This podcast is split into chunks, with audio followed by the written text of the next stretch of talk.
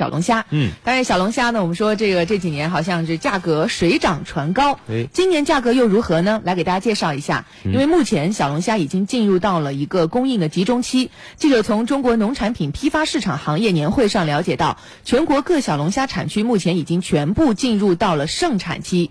武汉白沙洲农副产品大市场的日供虾量也已经达到三百吨，而且这个供应量未来还将会持续增加，开始形成供大于求的市场趋势。真的假的？供大于求，那你赶紧降价啊！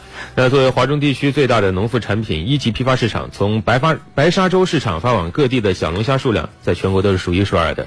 现在每天的进场量从三四月时的一两百吨增长到三百多吨，几乎覆盖了华中、华东以及西南等多个大区域。白沙洲农产品大市场负责人张志伟告诉记者，盛产季才刚刚到。呃，他说现在小龙虾市场确实是供大于求，小龙虾进场量还在不断的增大。在集中出水期里，从武汉供往全国的小龙虾数量还会再增加三成，到时候白沙洲市场日供量可能会达到四百吨。哇！所以业内人士表示，如果没有连续极端气候出现，进入盛产期的小龙虾市场供应将会长期保持高位。你想供大于求了，那大家买的肯定会越来越方便，而且价格相对来说也会越来越实惠了。那么问题来了，今年夏天小龙虾真的可以插着吃吗？